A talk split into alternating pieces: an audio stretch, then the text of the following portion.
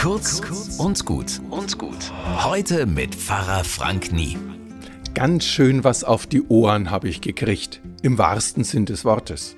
Meine Hündin Emmy und ich gingen morgens die übliche Hunderunde im kleinen Wäldchen bei Mannhof und die Vögel sangen um die Wette.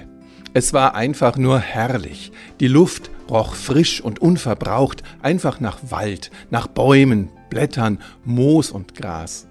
Der Boden lädt zum Gehen ein, eher sandig, weich zum Laufen, mit Kiefernadeln gestreut. Und dann dehnt sich eine sandige Heidelandschaft ein paar hundert Meter aus. Wieder unter Bäumen lädt zum Schluss der Bucher Landgraben, ein kleiner Bach, Emmy immer zum Baden ein. Mein Hund und ich, wir gingen da durch, und über all dem sangen die Vögel in den Bäumen ihr Konzert.